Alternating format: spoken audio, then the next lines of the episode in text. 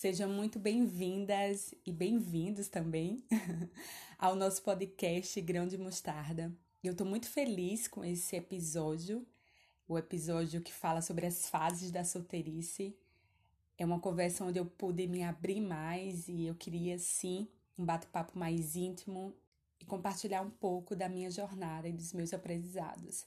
Então, eu espero que vocês sejam muito abençoados e vamos lá!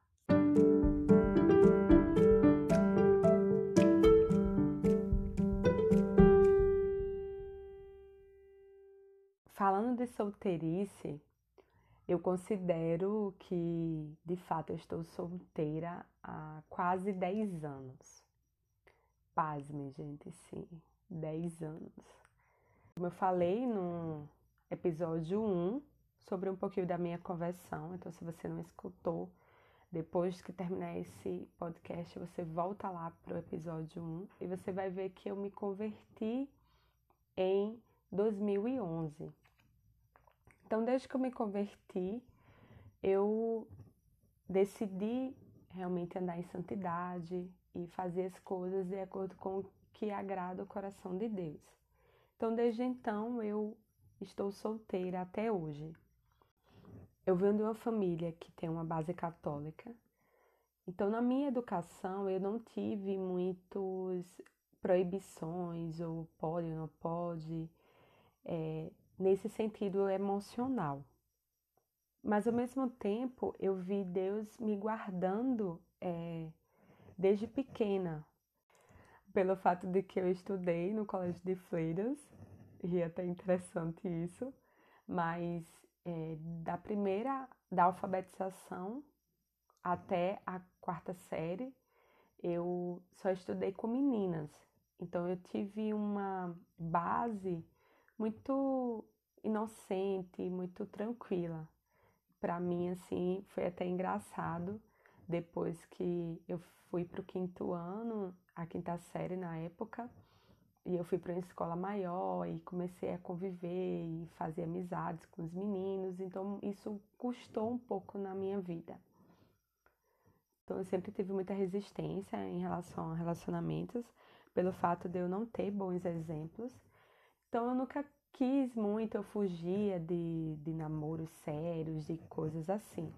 Quando eu me converti, eu tinha acabado de fazer 21 anos eu, e eu tinha tido apenas um namorado.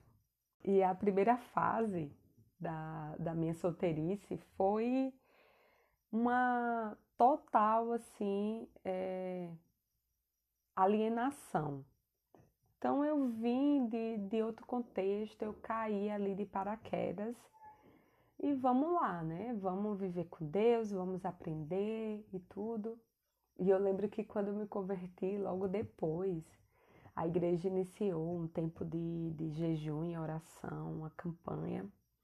Eu acho que uns dois, três meses depois da minha conversão. E ali eu comecei nessa campanha de oração e tudo, e no final dessa campanha, a gente teve um encontro na igreja para compartilhar das bênçãos, de como tinha sido esse processo. E engraçado que a minha prima, que é da mesma igreja que eu, ela começou a namorar. Esse rapaz foi dar o testemunho dizendo que dos três pedidos, eu acredito, dos três pedidos que ele tinha feito, ele, ele tinha recebido, ele tinha alcançado. E um deles era ter um relacionamento. E eu lembro ele falando assim: Ah, é, eu esperei um ano e quatro meses, foi um ano e seis meses por aí. Não, não lembro exato, mas eu sei que era mais de um ano. E eu lembro que ele falou, mas chegou, né? Deus me abençoou e tal. Eu fiquei escutando ele falando e tudo, e eu só pensando assim na minha mente, né? Comigo mesma. E eu dizendo, não, comigo vai ser mais rápido. Tenho certeza. Isso não existe não, um ano e pouco você esperar. Não, não, não. Comigo vai ser mais rápido. Gente, sabe de nada, inocente porque eu vinha daquele contexto, né, onde para que esperar, né? É, apesar de eu não ser uma pessoa que estava sempre trocando de relacionamentos um com o outro, mas também não, não, tinha essa necessidade na minha visão, né? De se esperar, de, de orar a respeito. Então ali Deus foi moldando, né? Deus foi moldando, eu fui crescendo. No momento não era uma preocupação para mim ter um relacionamento. A igreja era uma igreja que estava começando há pouco tempo, então era uma igreja que tinha muito casais, se contava nos dedos os solteiros. Mas eu fui ali crescendo e, e, e amadurecendo.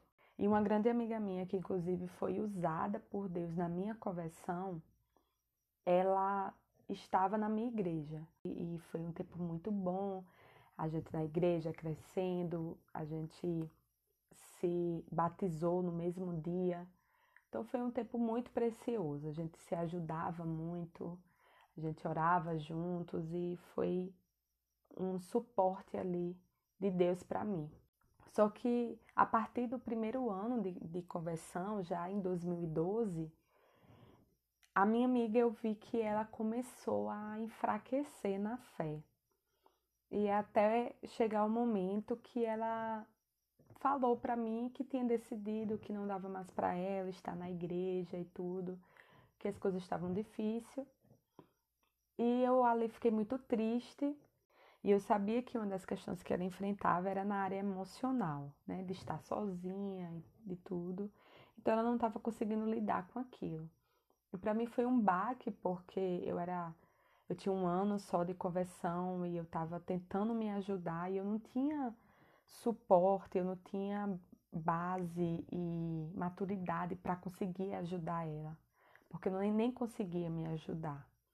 Então a gente naturalmente acabou se afastando pelas escolhas que ela fez e eu fiquei na igreja e foi muito difícil é, esse rompimento, vamos dizer assim, essa perca desse relacionamento com essa minha amiga. Lógico, hoje, até hoje nós somos amigas, mas naquele momento de, de se ajudar na fé. Mas ela foi, saiu da igreja e tudo, e como a gente se falava todos os dias, ela continuou ainda a me ligar, mas aí agora o vocabulário era outro, né? Então ela começou a falar que ah, tinha conhecido tal pessoa e essa pessoa tinha ido é, jantar e tinha ido para tal lugar, para o cinema, para a praia, aquela vida normal, né, de, de um casal que está se conhecendo e tudo. Então isso começou a entrar no meu coração e eu fiquei pensando e nossa, como foi rápido. E eu tô aqui na igreja esperando e ela já está tá aí e já tá com um relacionamento, conhecendo uma pessoa legal e tá vivendo, as coisas estão acontecendo, né? Enquanto eu tô aqui esperando. Então isso foi entrando no meu coração, entrando no meu coração e eu fui enfraquecendo, enfraquecendo. Eu tava muito confusa, muito abalada, sem fé. E eu lembro que veio um projeto da Jocum. Foi inclusive a minha primeira experiência primeira vez que eu escutei o nome Jocum. E se você não sabe o que é Jocum, é uma missão internacional de missões, que significa jovens com uma missão. Então, voltando, naquele final de semana, a Jocum, um grupo de jovens, veio para ensinar a igreja sobre evangelismo. E eu fui para esse treinamento. E eu lembro que, gente, para ser sincera, eu só fui para ter o que fazer para ver se eu ocupava a minha mente, porque eu estava tão mal, estava tão ali confusa que eu precisava pelo menos buscar algo e era o que tinha e eu fui. E eu fiz as coisas que tinham que fazer e tudo. E a minha pastora depois veio conversar comigo. E ela falou assim: Dayana, é, olhe por causa de você, viu? Eu não dormi essa noite. E ela falou isso num tom brincando assim, sorrindo.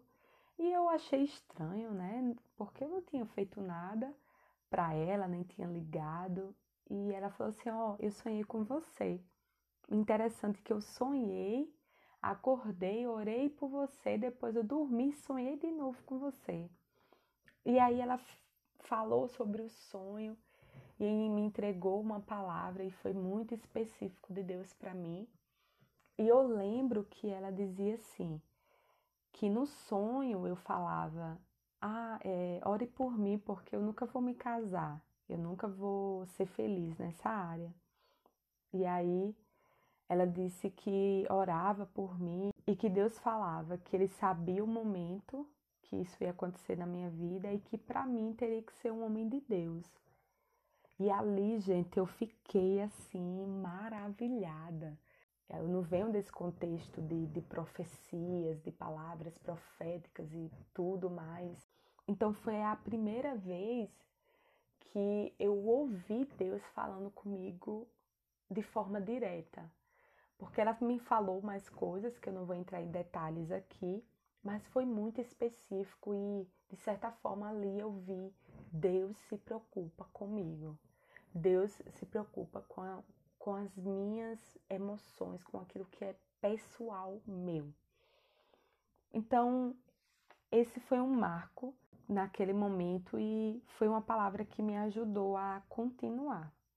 Então, as coisas foram passando, os, os tempos passando e eu digo que eu saí dessa fase aí de inocência, de cair de paraquedas nessa vida cristã e nessa nova forma de se viver e eu fui pro desespero.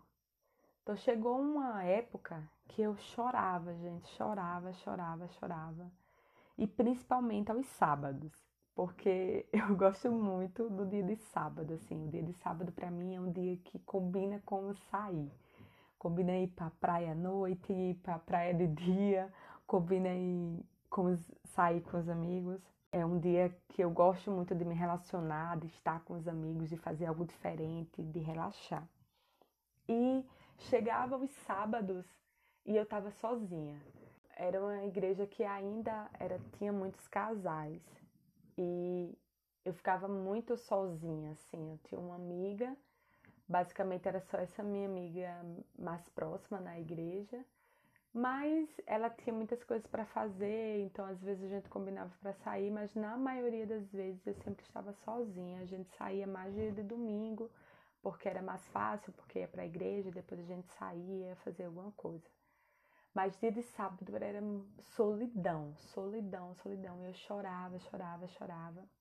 E eu lembro que uma vez eu estava chorando assim, e chorando e, e pensando assim, ah, se eu tivesse um relacionamento, se eu tivesse alguém. E eu lembro que eu escutei Deus falando ao meu coração. E ele disse assim: Eu quero que você anseie por mim como você anseia ter um relacionamento. E depois que eu escutei isso, eu chorei mais e mais e mais. E eu falava assim: Deus, eu não consigo é, me ensina, me ensina a te amar mais do que esse desejo que eu tenho de ter alguém. E eu lembro que foi uma fase assim onde o Senhor me provou na solidão. Provou meu coração e ali eu aprendi a ir para Deus. Ali eu aprendi, eu comecei a aprender a ir para Deus, a chorar diante de Deus, a falar as coisas que eu sentia, que eu pensava, as minhas necessidades para Deus. E depois desse tempo de desespero, eu entrei num tempo de negação. E aí, sabe quando de certa forma você se acostuma com aquela situação? Então eu ignorava totalmente essa área. Eu não falava, eu saía das, das conversas. Ninguém também conversava muito sobre isso, até porque eu andava muito com casais. Então era uma coisa que eu naturalmente comecei a ignorar. Depois eu fui para a missão e aí eu foquei em viver os planos de Deus para mim. E realmente essa área era uma, era, era uma área que eu jogava ali para debaixo do tapete. Então isso foi os tempos passando eu ignorando e eu fingindo que estava tudo bem. E após isso, eu vi Deus começando a mexer nessa área.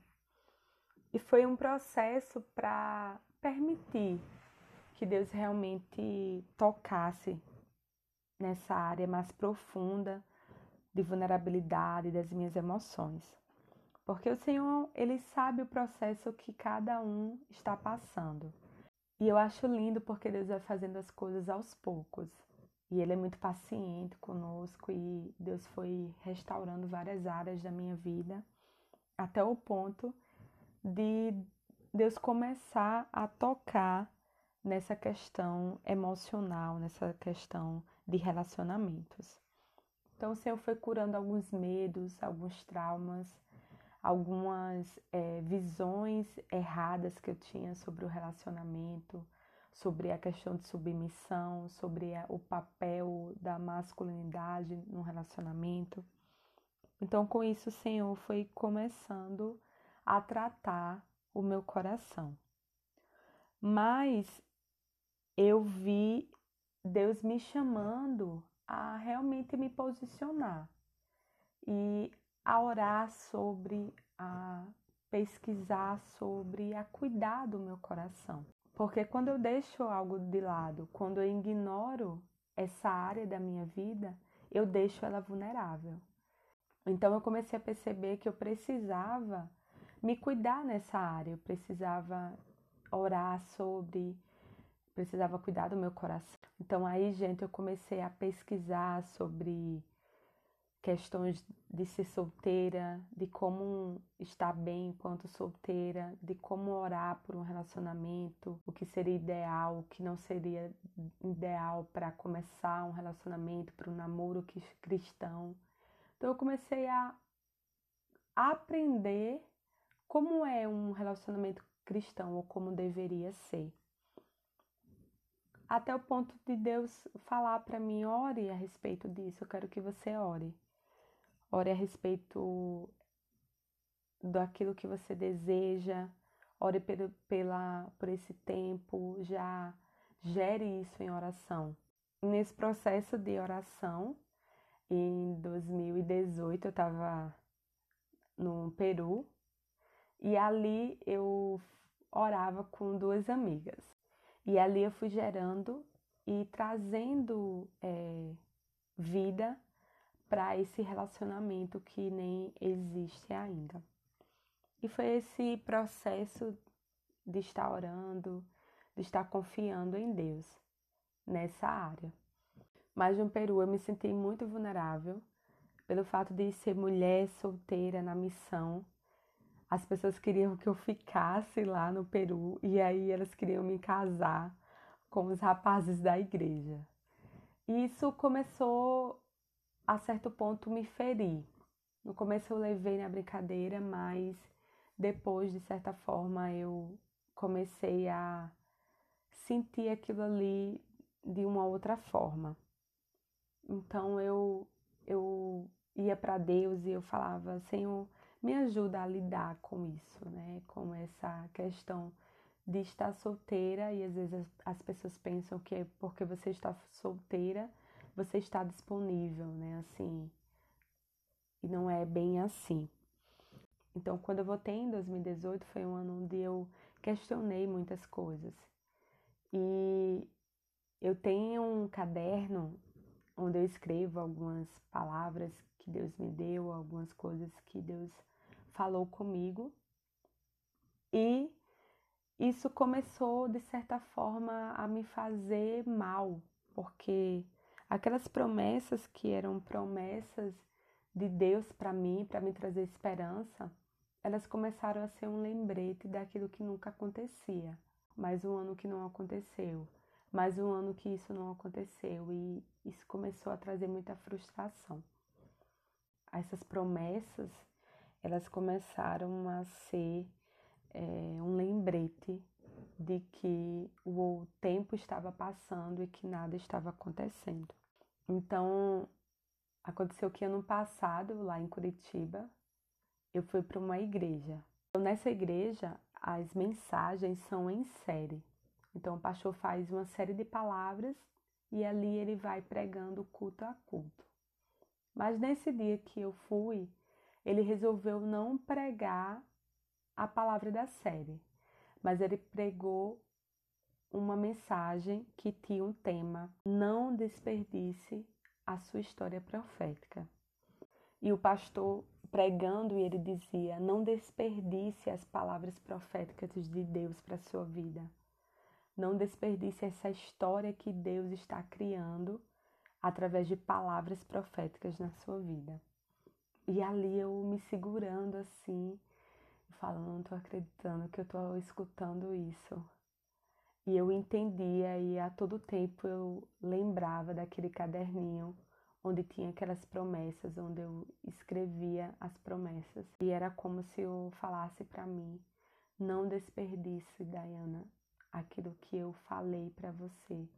Por mais que ainda não aconteceu, que você está nesse tempo de espera, mas não desperdice, não entre na incredulidade.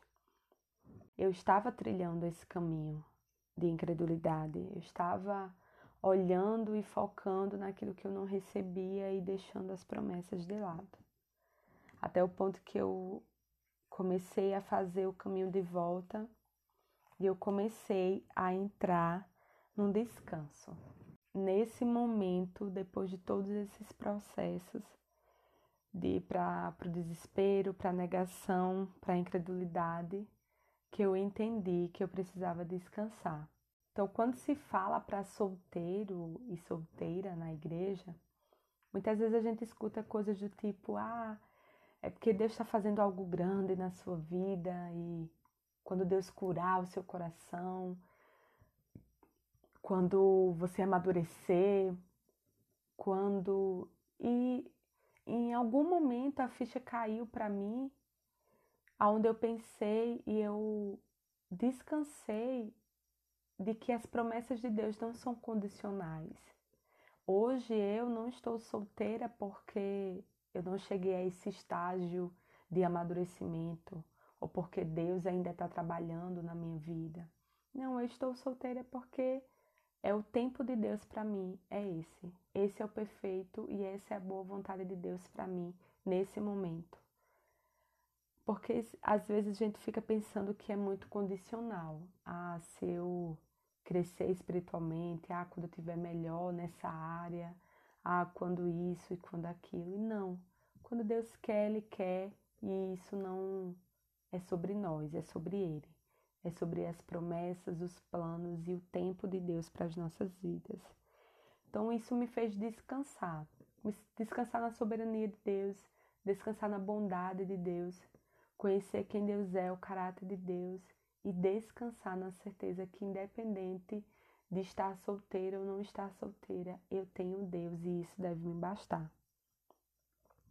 E com isso, eu trilho esse caminho ainda de descanso, de orar sobre, de confiar e de continuar, porque descanso fala disso, em continuar acreditando, em continuar vivendo e em continuar caminhando com Ele, independente de.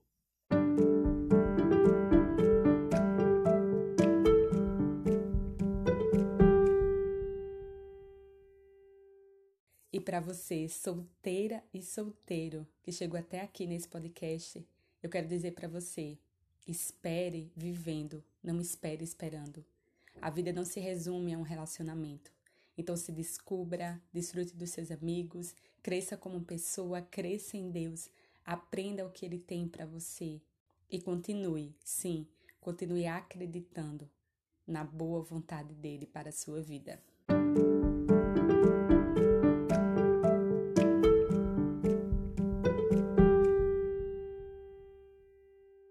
E caso você queira me encontrar nas redes sociais, o meu Instagram é a Dayana Pereira, Pereira com dosar no final. E por lá você pode me dar dicas de conteúdo para esse podcast e começar uma nova amizade. Até próxima quarta. Tchau, tchau.